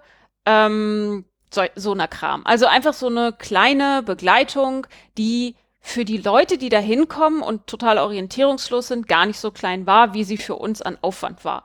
Ähm, weil man kann schon mal vor so einer riesigen Uni stehen und denken, oh fuck, Mhm. was jetzt? Ich gehöre hier überhaupt nicht her. Und dann kannst du zu dem Stammtisch kommen, zu den ganzen Leuten, die da auch nicht hingehören und die helfen dir dann. Und ich war, oh Gott, ich war in dieser Ortsgruppe, glaube ich, schon alles und zwischendurch auch mal für Hildesheim verantwortlich. Nee, egal. Ähm, und über Arbeiterkind können die Leute, die sich da engagieren, das finde ich immer ganz, ganz cool, auch Workshops machen und da gibt es regelmäßige Austauschgruppen und mittlerweile kann sich Arbeiterkind sogar sowas wie Regionalkoordination leisten. Das heißt, es gibt Leute, die da arbeiten und die Ortsgruppen koordinieren. Das gab es zu meiner Zeit noch nicht. Und da gab es halt für die Leute, die sich den Arsch abackern, dieses Treffen in Berlin. Und ich habe tatsächlich nicht einen Cent bezahlt. Ich bin mit dem ICE nach Berlin gefahren. Dann bin ich da in mein Hotel gefahren, was mir gesagt wurde, wo ich übernachte. Ähm, dann sind wir in einen Seminarraum gegangen, haben Vorstellungsrunde gemacht und es war auch so ein bisschen, was kann Arbeiterkind verbessern? Was würdet ihr euch aus Berlin wünschen, wie wir euch unterstützen und so weiter und so fort. Und wir waren, wir waren essen, wir haben die typische Bootsfahrt am Bundestag vorbeigemacht und so. Ähm, wir haben uns Dinge angeguckt, wir waren abends nochmal essen und so weiter. Und das war, ich hatte gefühlt nicht genug geleistet, um so viel Luxus verdient zu haben. Also, ne, ich selber Arbeiterkind, äh, nicht so viel Geld zur Verfügung, fand das, ich hätte mir ein Wochenende Berlin nicht leisten können. In 100 Millionen Jahren nicht. Und dann machen wir da so lauter coolen Touri-Kram mit Führung und so ein Zeug. Du weißt schon, Ähm, dass, es, dass es sich hm? anhört, als wärst du schlicht und ergreifend nur in Stage 2 deiner, deiner, deines eigenen Ehrenamtsbehandlung gewesen und dann jemand gebraucht hat, der gesagt hat, nein, das ist alles vollkommen in Ordnung. Ich habe das auch rückgemeldet, dass das ganz schön krass viel tolles Zeug war. Und ähm, ja, das habt ihr euch ja auch alle mehr als verdient. Ihr tut ja so viel für Arbeiterkinder und für die Leute vor Ort und so. Und ich dachte, wow, aber das ist ganz schön viel Geld. So, also Ja, ja, genau. da Das, fühlte es sich auch echt unangemessen viel an. Und ich war etwas irritiert. Nicht, ich war nicht abgestoßen oder sauer oder fühlte meine Arbeit entwertet. Ich fühlte meine Arbeit eher zu hoch bewertet. nee, man kann Leute auch durch Lob sehr schön beschämen. Oh Gott, Ähm. ich war, ich war völlig fertig. Ja, das ist so. Ich meine, du, Ich, so wie es sich anhört, hast du es durchgehend verdient. Ich ja, aber es ist halt so, es also- ist halt so du- beschämen durch Lob. Das hast Ja. du aber schön gemacht. Es gibt, es gibt aber übrigens auch für, für Dank fürs Ehrenamt äh, Untergrenzen, unter denen man sich das Ganze vielleicht auch sparen sollte. Ich kam irgendwann äh, von dieser, von dieser Ferienfreizeit mal wieder und das sind echt, echt zwei knüppelhart anstrengende Wochen. Ähm, und dann wurde ich da von unserer Geschäftsstelle quasi wieder in Empfang genommen. Und ähm, ja, dann gab's von einer lokalen hannoverschen Versicherung ähm, einen USB 1.1 äh, Stick mit 4 Gigabyte. Ähm, da habe ich gedacht, das hätte er vielleicht einfach sein lassen sollen. Da wäre mir einfach ein warmes Danke lieber gewesen als dieser USB-Stick. nee, nee, Oh, nee, nee, ein Gutschein für ein KitKat.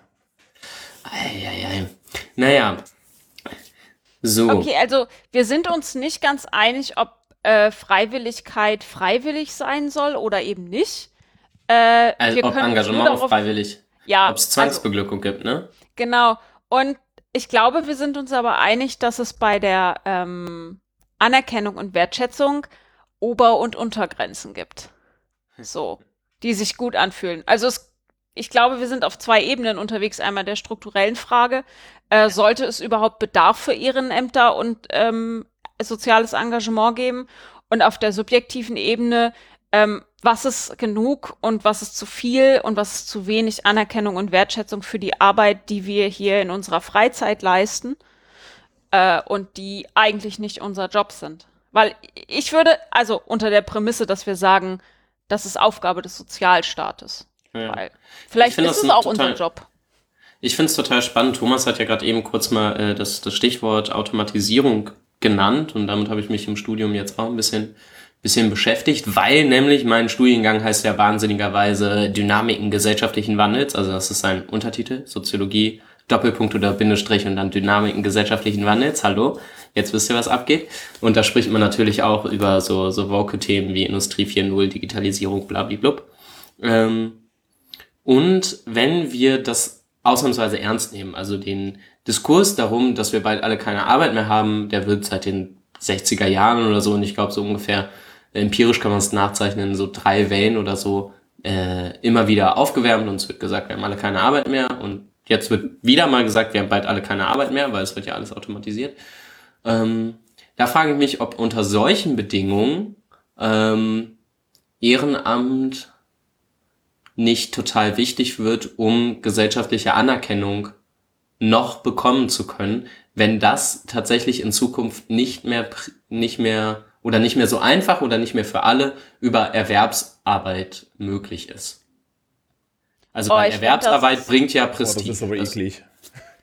das- Schon- das- ich wollte gerade sagen, ich finde das schön. Ey, Es ist, es, es ist, man, man kann, ich glaube, man kann sich drüber streiten, ob das sehr, sehr neoliberal ist oder halt gar nicht. Okay. ich glaube, ich fände für einen Übergang ist tatsächlich wichtig, dass es etwas gibt, weil in Mhm. so einer Ar in so einer Gesellschaft, die seit Jahrzehnten äh, darauf gepolt ist, dass nur Arbeit dich zum Menschen macht, wenn die irgendwann nicht mehr da ist und wir einem Drittel bis 50 Prozent keine Arbeitsperspektive mehr bieten können, brauchen die irgendwas.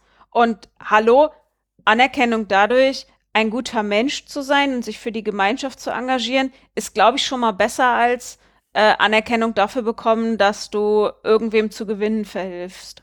So. Mhm. Also ich, ich halte es für ein tolles Instrument für den Übergangsprozess. Ich glaube, dass man es dann irgendwann nicht mehr braucht, aber das wäre schön. Ja, siehst du, ich finde Mhm. ich fand's gleich eklig. Äh, nee, weiß ich nicht. So, so. Ah, das ist doch schön. Du hast, du hast keinen echten Impact mehr in die Welt, aber das ist gut, dass du hier freiwillig den Rasen gemäht hast. Uah. Naja, das ist keine Anerkennung. Das ist, wenn es dafür eben keine Anerkennung gibt und die Leute es machen müssen. Ja, aber ne, die, die, der, der Pfad dazwischen ist ein sehr dünner und ähm, Heuchelei ist durchaus eine Option. Ne? Also das ist dann so, so, die, die Ja, Bundeskanzlerin bedankt sich bei allen, ne? Die Bundesregierung bedankt sich bei allen ehrenamtlichen Pflegekräften. Bäh. Ja, wobei, also zum Beispiel so einer Bundesregierung, ich glaube, jede einzelne Politikerin, die lacht sich danach nicht ins, ins Fäustchen. Ich glaube, die meinen es schon so, was nicht heißt, dass sie irgendwie die strukturellen Probleme da bravo, bravo, bravourös äh, lösen oder damit umgehen. Ich glaube, die meinen es schon ernst. Ich glaube, das ist nicht geheuchelt. Das nehme ich den Leuten schon ab, auch wenn sie vielleicht nicht immer durchdringen, was tatsächlich dahinter steht. Also das will ich, will nicht sagen, dass die da perfekt sind, aber eine grundsätzliche Dankbarkeit ähm, nehme ich denen schon ab fürs Ehrenamt. Ähm, aber das gibt's ja auf kleineren Ebenen. Ich habe das in einem Altenzentrum erlebt, wo eine Person zum Vorlesen gekommen ist, die selber schon verhältnismäßig alt war. Ähm, und ich glaube, ähm, alle bis auf die vorlesenden Personen haben irgendwie so die Augen verdreht, als sie gekommen ist. Ähm, sowohl die, die Zwangsbeglückten, denen vorgelesen wurde, äh, als auch die Mitarbeitenden da vor Ort. Aber die Person selber, die vorgelesen hat, war halt ganz glücklich und davon überzeugt, was ganz wichtig ist, was sie da tut. Und ich meine, wenn du sie dann in die gerontopsychiatrische Abteilung setzt, ähm, zu den Demenzkranken, dann ähm, ähm, ist das Beschwerdeaufkommen geringer, weil die Leute sich nicht mehr artikulieren können. Ob sie es toll finden, sei trotzdem mal dahingestellt. Aber das ist schwierig. Win-Win-Situation. Boah, ich weiß, oh ja, am Ende kriegen es halt dann wieder die Demenzkranken ab, die nicht mehr sprechen können. Das ist irgendwie auch nicht der Richtige, ne? Ähm, Äh, was äh, wollte ich, Äh, äh, Kommentare Wolltest du dazu. eigentlich sagen? ähm, ich, ich hätte noch die Frage, wo denn für euch die Grenze ist. Also was muss denn, also wo hört der Sozialstaat auf und wo darf dann quasi das Ehrenamt eingreifen, ohne, also ich finde die, die, die, die Grenze zu ziehen so schwierig und vielleicht sind da gerade so Bereiche wie Pflege irgendwie äh, ganz, ganz, ganz anschaulich, aber ich stelle mir, ich weiß gerade nicht, bis wohin ich quasi möchte, dass der Staat hier mal wieder seinem, seinem Job nachkommt und äh, ab wann ich sagen möchte, hier sollen sich doch aber auch Leute engagieren können. Also, hm. Oh, ich, ich habe da, glaube ich, eine klare Grenze. Aber Thomas, hast du auch eine klare Grenze? Ja, na, ich hätte jetzt gesagt, also das erste ist, dass wir, äh, äh, dass ich die Grenze ziehen würde, wenn es keine Profession dazu gibt. Ja, exakt. Ja, Das wäre auch meine. Also Mhm. wenn es eine Profession dazu gibt und es gibt dann Leute, die machen es ehrenamtlich, dann haben wir ein Problem. Ähm, ja, also du, du, zum Beispiel, was weiß ich, Bundesliga-Fußballtrainer, ne? Wir hatten das Fußballtrainer-Beispiel. Das ist ein Mhm. Job. Ja, Ähm, Jugendfußballtrainer ist nicht unbedingt ein Job. Ja? ja, Jugendfußballtra Jugendfußballtrainer außerhalb des Ligabetriebs ist definitiv ein Ehrenamt. Du kannst Ja. einen Trainerschein haben, du solltest den vielleicht auch machen. mhm. Ähm, schönes Beispiel, da ist auch die Juleika. Ja. ja, Ne, ne, so die Juleika ist ein guter Ausdruck für, für, äh, äh, für Ehrenamt, weil sie bescheinigt mir eine gewisse, äh, eine gewisse Fähigkeit, aber ähm, grenzt mich definitiv von einem Sozialarbeiter ab. Ja? Die Juleika sagt ja eigentlich nur, dass du weißt, in welchem Gebiet du dich falsch verhältst. Ja, genau. Ist ja auch schon mal was. Ja, Es ist bisschen- ein Anschein. Guck mal, das, das ist wie die Prüfung zum Heilpraktiker. Ja, genau. Was dürfen sie eigentlich nicht? Genau. Und äh, das ist, das ist vollkommen okay. Das ist zum Beispiel, das, das, das ist zum Beispiel bei mir in meiner, in meiner ehrenamtlichen Tätigkeit. Ich bin eigentlich auf der falschen Seite. Ne? Also ich bin als Lehrer in einem, in einem Jugendtreff und arbeite dort auf der einen Seite, wenn es sein muss, pädagogisch und arbeite aber auch hauptsächlich auf einem irgendwie als Nachhilfelehrer. Ne? Und dass ich dort als Nachhilfelehrer für Menschen auftrete, die sich vielleicht keinen Nachhilfelehrer leisten können, oder das sind jetzt hier die Jugendlichen aus dem, aus dem, aus dem Viertel, die auch gar nicht wissen, an wen sie sich da wenden sollen. Mhm. Ja? Ähm, ist natürlich eigentlich Wildern in einem Gebiet, das wirtschaftlich durchflochten ist. Weil da draußen gibt es natürlich jede Menge Nachhilfeinstitute, die möchten gerne ganz viel Nachhilfeunterricht an diese Menschen verkaufen. Und ich sitze dann da rum mit meiner, na, das, ohne, das klingt ein bisschen arrogant, aber es ist wahrscheinlich so, nicht ganz so niedrigen Fähigkeit und mache das für lau. Ja, Aber damit konterkarierst du nicht den Sozialstaat. Nee, aber Damit, damit, äh, kon- damit konterkariere ich trotzdem eine Profession. Weil, Nee. na doch, klar. Dann, ich kann ja jederzeit, ich könnte ja jederzeit auch sagen, ich arbeite nebenbei bei, beim Studienkreis, als Englischlehrer darf ich das. Und dann kriege ich halt, dann kriege ich halt äh, dafür Aber Geld. das Ausbild, also dass Nachhilfelehrer ein Ausbildungsberuf ist, wäre mir nee, neu. Lehrer ist ein Ausbildungsberuf. Ja, Lehrer ist ein, aber genau, das Ja. aber den Lehrkräfteverband auch nicht, also genau. Den ersetzt. den ersetzt du ja nicht. Den ersetzt also das, das finde ich ist, also da würde ich sagen, gut, also da würde ich sagen, hey, super, dass du es machst, weil diese, ähm, diese Institute, also meine Meinung von denen ist nicht so. Ja, die gehören alle hoch. zu. Und Ja, genau, und deswegen, aber das, das finde ich da, nehme, also ich habe ein ich konkretes habe Beispiel. die, ich Ja, hab die oder- andere, die andere Variante. Ich hätte nämlich nicht Profes also ich hätte auch Profession beziehungsweise professionell gesagt, Mhm. aber ich hätte es aus der anderen Richtung argumentiert. Nicht, wenn ich die Profession beschädige, sondern ähm, was ich häufig sehe oder was meine, mein Blick auf die Lage ist, dass ähm, Menschen, die darauf angewiesen sind, dass ehrenamtliche Arbeit getan wird oder das Engagement getan wird, sind häufig nicht die privilegiertesten. Das heißt, ähm, der Rückbau des Sozialstaates wird auf den Schultern derer ähm, ab, auf, abgeladen, die es sich nicht leisten können, das ka äh, auf kapitalistische Weise noch zu drehen. Zum Beispiel bei Thomas Beispiel mit dem Nachhilfeunterricht. Ich würde nicht sagen, dass da eine Profession beschädigt wird und ich würde aber auch sagen, ähm, Natürlich gehören die Nachhilfeinstitute alle zu. Aber wenn, wenn Thomas Nachhilfe, Thomas, wenn du Nachhilfeunterricht gibst, dann beschädigst du nicht die Schülerinnen und Schüler, sondern du hilfst ihnen. Ähm, Äh, und ja. ich würde sagen, da wo, ich hoffe es, Hoffen. da wo Ja. Gefahr oder ein Nachteil für die Menschen entsteht, die Mhm. ähm, die Hilfeleistung in Anspruch nehmen müssen. Das wäre zum Beispiel die komplette Pflege, die komplette Geflüchtetenhilfe, ähm, die Versorgung von Menschen mit Nahrung, Obdach und medizinischen Dienstleistungen. All diese Bereiche gehören nicht ins Ehrenamt, weil sie potenziell, die müssen von professionellen Kräften gemacht werden. Ich möchte nicht, dass jemand ehrenamtlich als Krankenschwester arbeitet. Ich möchte nicht, dass jemand ähm, ehrenamtlich als, ich möchte keine ehrenamtlichen Polizisten und Polizistinnen. So, das kann ich, also genau, da kann ich jetzt, glaube ich, ganz gut einhaken. Das kann ich absolut verstehen, würde ich so in der Allgemeinheit auf jeden Fall unterschreiben. Das Problem ist ja, dass Berufe sich, ähm, wenn es gut läuft, nicht aus einer, aus einer Monotätigkeit zusammensetzen, sondern ja aus separierbaren Tätigkeiten. Gehen wir mal zurück in mein, in mein Altenzentrum, in dem ich da mein Praktikum mal gemacht habe und zwei Monate gearbeitet habe. Da gibt's eben eine, eine gerontopsychiatrische Abteilung, also sehr viele schwer demenzkranke Personen, viele im Rollstuhl. Ähm, und da wäre jetzt zum Beispiel die Frage, ehrenamtlich möglich ist es da zu sagen, hey, ich würde euch gerne unterstützen, ähm, ich würde gern mit diesen Personen spazieren gehen. Man geht äh, in, ins Grüne drumherum und fährt mit diesen Leuten spazieren und unterhält sich, soweit es geht, nett mit denen und bringt sie dann am Ende wieder zurück auf die Station. So, das wird gemacht, das kann man machen. Man kann auch sagen, und das, das ist ja als sich, an, an, als Tätigkeit macht man das ja auch mit seinem, mit- Oma und Opa quasi. Ähm, das, dafür braucht man ja erstmal keine professionelle Ausbildung zum Spazierengehen. Ähm, aber es ist eben Teil auch dieses ganzheitlichen Pflegeverständnisses und des Pflegeberufs da, weil wenn es keine Ehrenamtlichen machen, probieren es die Pflegekräfte noch irgendwie unterzukriegen. Weiß nicht, ob es Teil der Ausbildung ist, aber auf jeden Fall machen sie es da. Also es ist Teil des Berufsverständnisses auf jeden Fall. Und da wäre jetzt für mich die Frage, man kann natürlich auch sagen, toll wäre es oder viel besser wäre es, wenn wir zwei Pflegekräfte mehr einstellen könnten. Ähm, und eben Das nicht auf diese Ehrenamtlichen angewiesen wären.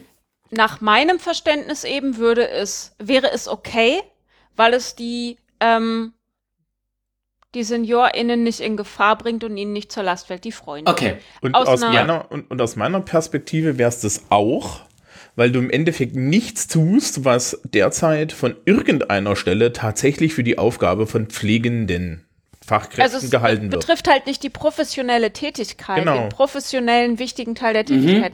Altenpflegekräfte tun ja viel mehr, was Leute wie wir nicht tun sollten. Ja, so, so, den Gesundheitszustand Ahnung, Leute alter umheben Leute. so. Ja. Ja. umheben, Tabletten stellen, Ja. äh, die Vitalfunktionen überprüfen. Sollten wir alles besser nicht tun. Also Ja.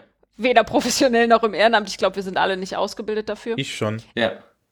Also ich bin Ersthelferin, aber das reicht, glaube ich. Äh, nee, ich habe, ich habe ja meinen Zivildienst ja, du hast ja Ziel. Ah ja, du hast in der, in der alten, in der, in der äh, mobilen Altenpflege gemacht und habe deswegen äh, eine Altenpflegerhilfe-Ausbildung.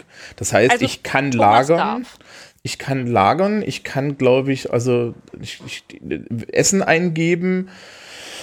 Ähm, ich kann sämtliche, ich, ich weiß, dass ich Menschen mit Halbseitenlähmung problemlos waschen kann.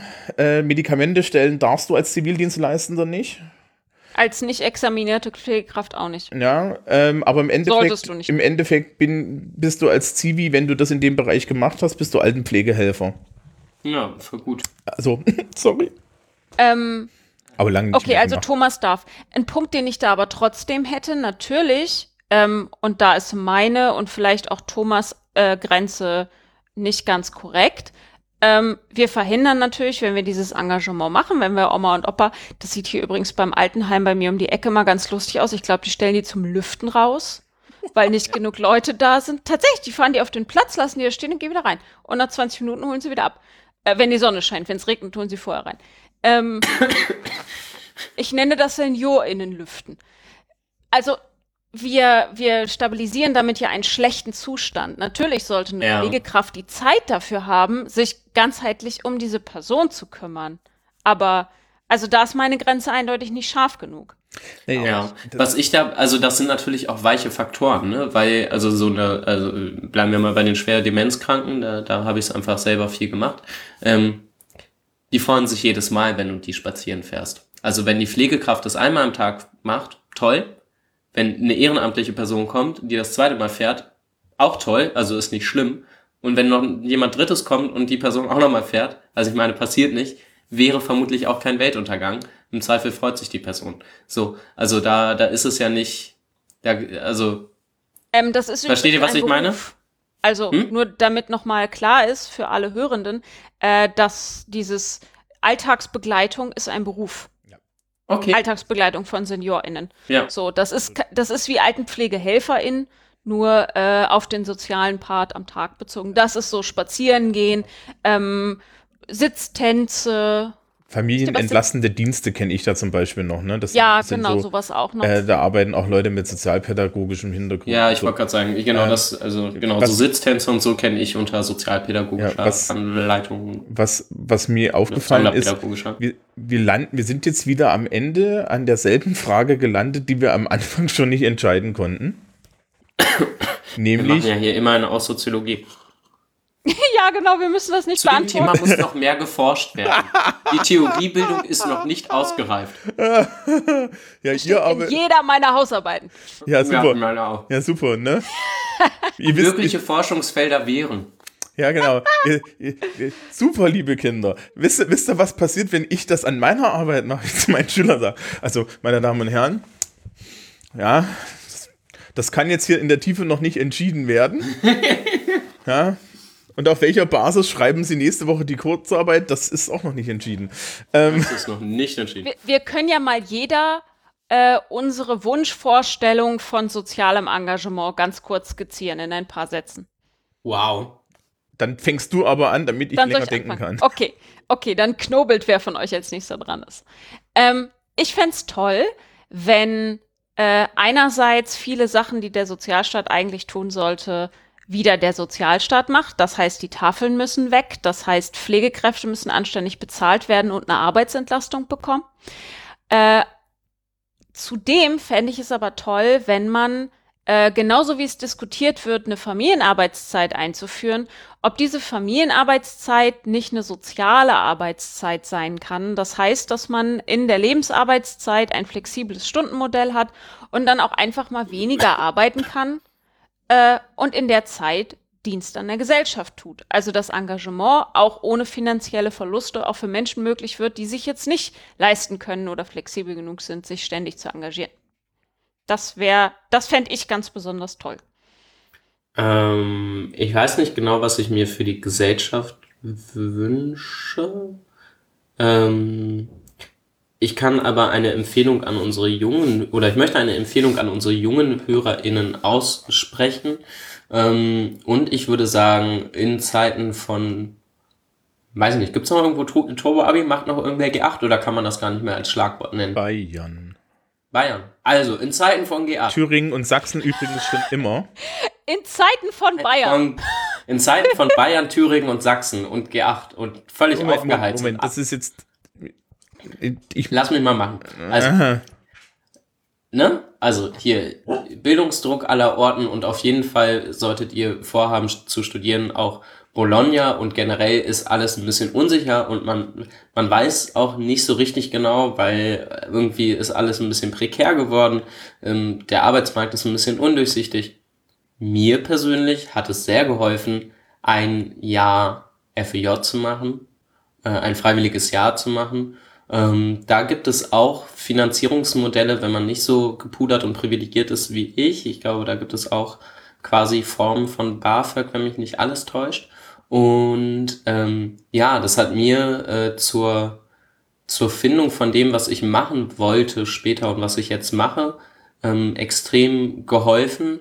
Ähm, es hat mich persönlich wahnsinnig weitergebracht ähm, und war so in der Form eins meiner schönsten Lebensjahre bis jetzt, würde ich sagen. Also es war mit das Jahr, in dem ich am meisten Spaß, am meisten gelernt und ein richtig cooles soziales Umfeld hatte. Also ich würde mich stark dafür machen, dass ger äh, bitte, bitte nicht nur, nicht nur äh, höchst privilegierte irgendwie die Chance haben, ein freiwilliges Jahr machen zu können, auf jeden Fall, wenn wir hier noch nicht mal äh, in unserer kleinen Bubble einen Konsens für ein Pflichtjahr kriegen. Kann ich ja gleich beim Pflichtjahr anfangen. Also nur kurz, warum ich vorhin bei, bei Sachsen und Thüringen so, so, so gestöhnt habe. In Sachsen und Thüringen gab es schon immer ein G8. Und das ist im Gegensatz zu allen anderen G8, die hier in diesem, Land, in diesem, diesem Lande verhunzt wurden, waren die von vornherein so ausgeplant, dass die Schülerbelastung nicht so hoch ist. Ich, also ich habe ja selber auch G8 gemacht im Doppeljahrgang in Niedersachsen. Ähm, ich kann nur sagen, war okay. Ja, in, in Thüringen haben sie halt die Stundentafeln von vornherein so gebaut, dass es auf acht Jahre rausgeht. Die sehen halt an, sahen halt anders aus als die hier in Bayern, wo man einfach nur ein Jahr rausgeschnitten hat. Genau, wenn du das halt machst, funktioniert es nicht. Also G8 ist schon Ja. wirklich, ja. Ähm, die, das, das, deswegen quietsche ich da immer ein bisschen, wenn es da um. Also Ja, sorry, habe ich nicht so deutlich gemacht. Nee, ich bin da gar nicht als, so im als, als, drin. ja, nee, du, du hast auch nicht von irgendwelchen Bayern im Studium zu hören bekommen, dass ja dein Abi weniger wert ist, weil du ein Jahr weniger gemacht hast. Mhm. Äh, der Witz im Osten ist im Übrigen, dass das eine Jahr, dass die Wessis mehr machen, natürlich ist, das eine Jahr Schauspielunterricht ist. Ähm, die dazu mehr in unserer Ostdeutschland-Folge.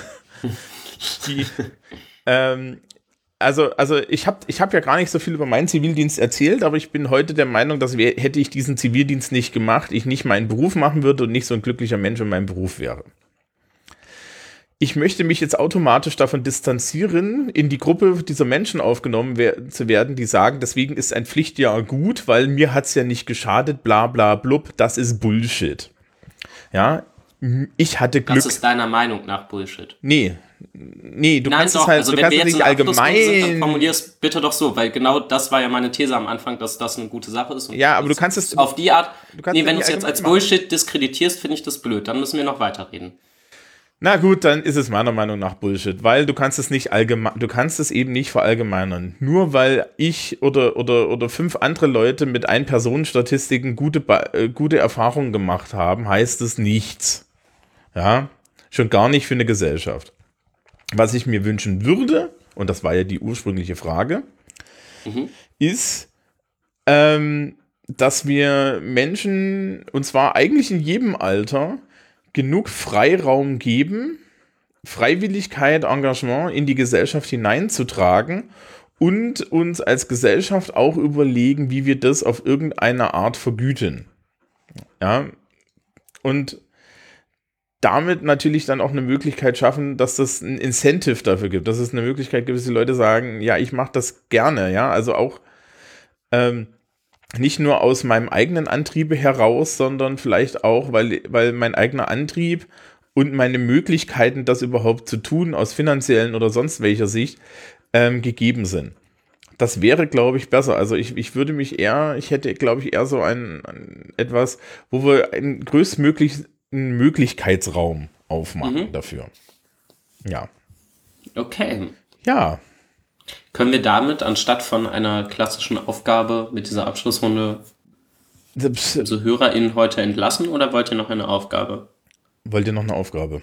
Also ich Eigentlich bräuchte, glaube ich, keine. Aber eigentlich haben wir immer eine Aufgabe. Okay. Ja, ich ich habe ja auch schon drüber nachgedacht. Oh, siehst du, dann haben wir eine Aufgabe. Dann, Ähm, ja, ich, ich erzähle jetzt mal, worüber ich nachgedacht habe. Ich habe nämlich darüber nachgedacht, dass natürlich die einfachste Aufgabe für diese Folge wäre, den anderen zu sagen, schaut doch, äh, ja, den, den, den Hörerinnen und Hörern aufzugeben, dann guckt doch mal, ob ihr nicht ein Ehrenamt findet. Und es wäre total geil, übergriffig und total eklig genau. und dumm. Ja. Und deswegen ist das nicht die Aufgabe. Ja, weil ich mich, glaube ich, als einer der meisten hier gegen genau sowas gewehrt habe. Ähm, meine Aufgabe wäre eher wieder so eine Beobachtungsaufgabe, nämlich, liebe Leute, schaut euch doch mal um in eurem sozialen Umfeld und so und nehmt wahr, wo überall Arbeit verrichtet wird, auf irgendeine Art, ja, soziale Arbeit, aber auch, auch, auch auf andere Art, ja, auch handwerkliche Hilfe und sonst was, die Menschen ähm, freiwillig machen. Ja, vielleicht ehrenamtlich, vielleicht auch nicht ehrenamtlich, aber freiwillig. Und ähm, das kann auch der lokale Hackerspace sein. Ja, sowas in meinem, in meinem Hackerspace mache ich jedes Jahr irgendwie Lötworkshops. Das machen wir alles freiwillig. Ja, ein gutes Beispiel ist auch die, der Aufbau vom Chaos Communication Kongress. Die Leute machen das alles freiwillig. Die bezahlen dafür Geld, dass sie da freiwillig arbeiten. Ja, schaut doch mal, was es äh, in eurem Umfeld da so gibt und nehmt es mal aktiv wahr. Weil wenn man es aktiv wahrnimmt, kann man sich dann ja auch überlegen, ob das nicht ein Modell für einen selbst ist. Wenn man sich dann denkt, na, das ist kein Modell für mich selbst, dann ist das auch okay. Aber man sollte wenigstens ein bisschen Wahrnehmung davon, äh, dafür haben, wie viel Arbeit eigentlich an unserer Gesellschaft und an uns erbracht wird, ähm, die eben nicht im klassischen Sinne bezahlt ist. Und dass es da ganz viele Leute gibt, die die trotzdem machen und die meisten davon sogar gern. Ja. So. Jawohl. Ich kriege das jedes Mal hin, gell? Ja, und es Das ist ja auch dein Beruf, oder? deswegen finde ich es wichtig, dass wir die, die Aufgabe haben, das endet immer auf so einem schönen, Hm. erdenden Moment. So. Ja, Schön. ja. Nächste Woche geht mein Beruf wieder los, ne? Oh weh. Menschen. Ja. Nee, das ist gar nicht das Ding. Sozialkunde 2018. Oh, Chemnitz. Äh, Entschuldigung. Nicht nur Chemnitz. Nicht nur Chemnitz. Ich, ich, ich, ich, ich, ich leite die erste Unterrichtsstunde, die ich habe, jenseits von Vorstellungsrunde und so weiter, leite ich immer so ein bisschen ein, indem ich erkläre, was ich, was, was dieses Fach soll. Und ich glaube, das wird dieses Jahr länger und grundsätzlich. und Oh weh. Ich wünsche dir viel Gelingen dabei, muss ich sagen. Ja. ich habe noch echt keine Ahnung. Ich bin da immer noch ein bisschen am Überlegen. Weil es ist. Meine, meine Themen dieses Semester sind äh, Krise, äh, Outings, Ungleichheit und so ein Kram. Und hä, super, Erstsemester. Es wird auch großartig. Naja, Ja, so ist das. genau. Gut. Dann sind wir fertig. Oder? Jawohl. Ich glaube schon. Genau. Dann wünschen wir euch allen einen schönen Tag. Ja. Wann immer Abend, ihr es doch morgen. hört. Abend. Sonst was? Schönes Frühstück. Genau. Gute Ich Duschung. gehe jetzt zu meinem Ehrenamt und nehme den, nehme den Hund mit, der dringend, dringend bespaßt werden möchte hier Jawohl. und mein, meinen Lappen hier gefressen hat. Nebenbei. Oh. Ich, äh, ja. Zum Glück musst du nicht mit dem Auto darüber fahren. Hm? Zum Glück musst du nicht mit dem Auto darüber fahren. Das wäre ohne Lappen schlecht. Oh, ich glaube, meinen Putz. Ich glaube auch. Okay, wir sollten Feierabend machen. Macht's gut, liebe Hörenden. Ja. Bis dann. Gut. Dann bis dann. Tschüss.